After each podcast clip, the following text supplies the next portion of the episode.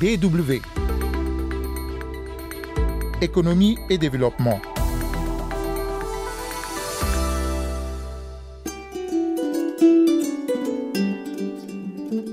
Un vaste pays peuplé de moins de 5 millions d'habitants et que la nature a doté d'importantes réserves minières, c'est la Mauritanie.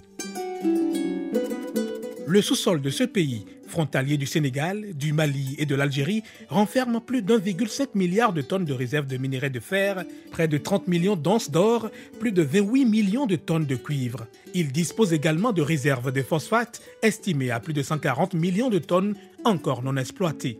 C'est le pays le plus dépendant des industries extractives au monde. Quel est l'impact de cette énorme richesse minière sur l'économie mauritanienne? Nous en parlerons dans la seconde partie de ce numéro le temps d'aller au Burundi, l'un des 54 pays membres de la zone de libre-échange continentale. L'ASLEC est un challenge pour la réduction des tarifs douaniers et la mise en place d'un marché libéralisé des services entre les États membres de l'Union africaine. Déjà membre de la communauté est-africaine depuis 10 ans, les résultats ne sont pas satisfaisants pour le Burundi, dont l'économie est affectée par la crise politique. Selon les importateurs, les transporteurs et les économistes, les barrières non tarifaires restent un véritable obstacle d'intégration économique. C'est un reportage d'Antelites Niragira, notre correspondant à Bujumbura. Les échanges de marchandises s'intensifient entre le Burundi et ses voisins, en particulier la République démocratique du Congo et la République unie de Tanzanie. Au nord du Burundi passent surtout les camions poids lourds transportant les marchandises de Tanzanie vers le Burundi de la Tanzanie, les camionneurs font deux jours pour arriver à la frontière avec le Burundi. Les chauffeurs s'inquiètent de la lenteur des services pour faire entrer leurs biens. Amis Mubalaka Mukali est un camionneur tanzanien. De la Tanzanie à la frontière, j'ai fait deux jours, mais là j'y ai passé 18 jours d'attente suite à la lenteur des services. C'est devenu une affaire, ils nous obligent à garer les véhicules à l'intérieur et à nous loger à l'hôtel avec le convoyeur. Le matin, pour reprendre le voyage, tu dois payer 15 000 francs de parking. Nous, les chauffeurs tanzaniens, nous sommes menacés énormément. Si le véhicule tombe en panne, on paye 100 dollars. C'est vraiment un problème et on n'est pas autorisé à occuper une même chambre d'hôtel, mon convoyeur et moi. Et en plus, chaque véhicule paie 2000 francs chaque jour. Ces tracasseries administratives stressent les transporteurs. Pour Joumaïne Hussein, il faut se révolter pour exiger le changement de la procédure afin de faciliter la libre circulation des biens dans la communauté. Souvent nous amenons les marchandises au Burundi, mais maintenant nous sommes prêts à gréver pour ne plus revenir au Burundi parce que nous y éprouvons d'énormes difficultés. Autrement dit, nous sommes malmenés, nous les chauffeurs étrangers. On se disait qu'adhérer à la communauté est-africaine est une étape vers l'Union, mais c'est plutôt le contraire, on se décourage. Pour entrer au Burundi de par le ticket, les exigences sont nombreuses. Si on rencontre les policiers de roulage, c'est la vraie galère. Ils te malmènent pour que tu leur donnes de l'argent. Alors on y pense, si un jour ou l'autre nous observons un mouvement de grève, que les Burundais ne s'étonnent pas. Ces tracasseries ne sont pas sans impact sur le consommateur final. Au Bujumbura City Market, le plus grand marché de la capitale burundaise, difficile de mesurer la différence des prix des produits. Innocent Nyonzima un importateur. Il tente d'expliquer l'impact des difficultés rencontrées au cours de l'importation sur la fixation des prix sur le marché. Ce qui se confirme, c'est la hausse sans cesse des prix à la destination.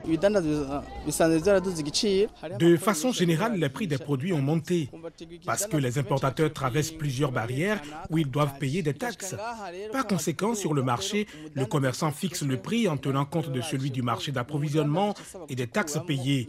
C'est en fin de compte le consommateur qui en paie le prix parce que l'importateur, lui, doit vendre et gagner.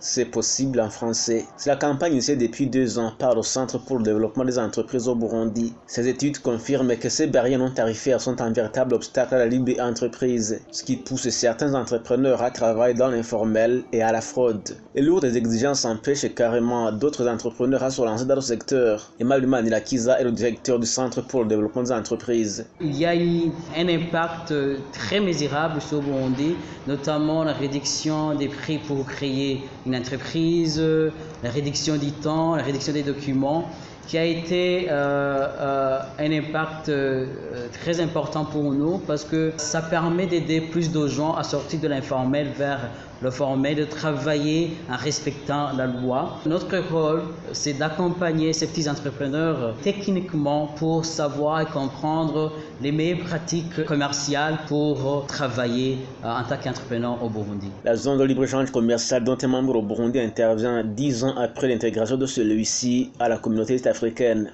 Pour l'économiste Faustin Dikumana, le Burundi reste un mauvais élève de l'intégration est-africaine. Il interpelle décideurs à s'en inspirer pour bénéficier pleinement de la ZREC. Intégrer une organisation régionale économique est une chose, mais savoir bénéficier des dividendes nécessaires en est une autre. Normalement, on adhère dans une organisation d'intégration régionale pour doper la croissance économique, pour doper les exportations, parce que en bénéficiant d'un marché énorme, on doit essayer de vendre plus. Et quand il s'agit d'un marché commun aussi, et la libre circulation des facteurs permet aux individus de pouvoir accéder à un emploi beaucoup plus peut-être beaucoup plus décent dans d'autres pays membres de la communauté. Au lieu de multiplier les exportations, le Burundi a plutôt augmenté les importations au sein de la communauté est-africaine avec un taux de croissance économique ne dépassant pas 4, le plus bas au sein de la communauté. L'étendue du marché de la ZLEC serait d'un grand profit pour le Burundi avec la réduction des barrières non tarifaires, conclut l'économiste. Antélité Lagira à Bujumbura pour la Deutsche Welle. DW.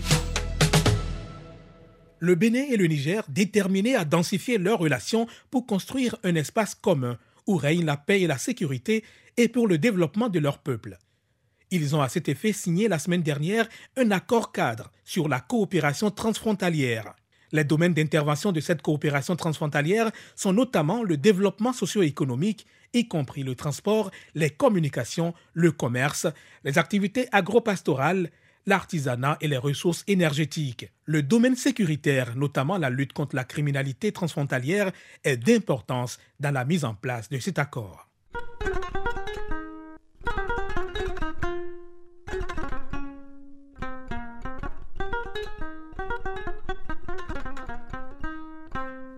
La Mauritanie était, il y a quelques petites décennies encore, en Afrique, un pays très pauvre, dont les activités agricoles, y compris l'élevage, représentaient les seules ressources. Mais l'exploitation des importantes réserves minières dont elle dispose a créé un début de prospérité qui favorise son développement économique. Le secteur minier participe considérablement aux revenus de l'État les contributions directes représentent plus de 31% des recettes totales. La Société nationale industrielle et minière, la SNIM, qui est le deuxième employeur du pays après l'État, avec plus de 6 000 salariés, y contribue pour plus de 15%. Adrian Fielding, consultant indépendant en stratégie axé sur le risque d'investissement et les affaires publiques, explique cette vitalité économique de la Mauritanie par les réformes structurelles et les investissements engagés par le pays dans ce secteur. Le gouvernement a été très astucieux par le passé. Euh, le cadre légal était très attirant et le but de dérisquer le sous-sol mauritanien, c'est-à-dire euh, atténuer les risques d'investissement à travers les études géologiques, a été exécuté avec un certain succès. Euh, néanmoins, il, reste beaucoup à faire pour que la Mauritanie atteigne une attractivité telle que, par exemple, celle du Burkina ou même le Mali. Euh, voyant les réformes envisagées euh, du gouvernement mauritanien, je répéterai l'exigence essentielle pour tous les investisseurs partout dans le monde, la stabilité et la prévisibilité. Au nombre des mesures prises par le gouvernement mauritanien pour encourager les investissements dans ce secteur en vue d'en faire un moteur de développement économique et social, la mise en place d'un cadre juridique et réglementaire préservant les intérêts de l'État et des investissements à travers le code minier, ce qui va permettre de raffermir davantage les activités du secteur. Le pays prévoit déjà un taux de croissance de 6,2% entre 2019 et 2021, avec sans doute de bonnes retombées pour les populations. Adrian Fielding. Le pays a connu un changement inimaginable d'il y a dix ans. Euh, la Mauritanie est devenue un pays stable politiquement et en matière de sécurité, et l'investissement privé dans le pays a augmenté énormément pendant ce temps. Et l'apport des mines, pas seulement le fer, mais aussi l'or notamment, a contribué énormément à cette transformation. C'est clair que sans l'IDE, euh, dans les mines de la Mauritanie n'aurait pas atteint euh, la position qu'elle a maintenant. puis pour que les population bénéficie des opérations des industries extractives, il faut de un, une production stable avec des accords euh, commerciaux et compétitifs, de deux, des retombées indirectes à travers les impôts payés à l'État et directes à travers les emplois créés et les opportunités pour les sous-traitants locaux, les infrastructures bâties, etc. Et de trois, euh, que toutes les taxes payées par la société minière, par les sous-traitants et par les travailleurs aillent dans les caisses de l'État et soient mises à profit de la population. Bon, sur le premier point, je ne peux pas donner de commentaires sur le contenu des affaires ou des ententes entre les sociétés et leurs acheteurs, euh, notamment avec la SNIM. Étant donné que la SNIM est une société para-étatique, il y a sûrement un élément de géopolitique qui figure dans les deals avec les acheteurs chinois. Euh, sur le deuxième point, les, les, trois sociétés minières opérationnelles, donc la SNIM, la TMLSA de Kinross et la Mauritania Exploration de First Quantum Minerals, ont créé des vrais écosystèmes autour d'elles. Euh, donc les, populations locales en bénéficient directement, c'est assez visible, c'est clair, même juste en visitant les villages et les villes voisines. Et puis euh, sur le troisième point, je pense que tout le monde est conscient que c'est un pays avec une gouvernance assez centralisée. le régime ancien avait pour priorité la sécurité et la paix, ce qui coûte de l'argent. Bon, donc c'est clair que la redistribution et les retombées directes des revenus miniers qui passent dans les caisses de l'État pourraient être dans le futur réorientées vers des buts plus sociaux.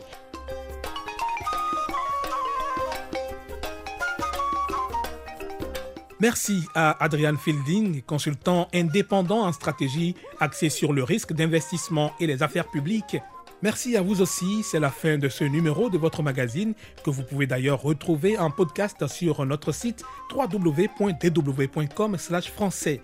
Rendez-vous la semaine prochaine. Au revoir.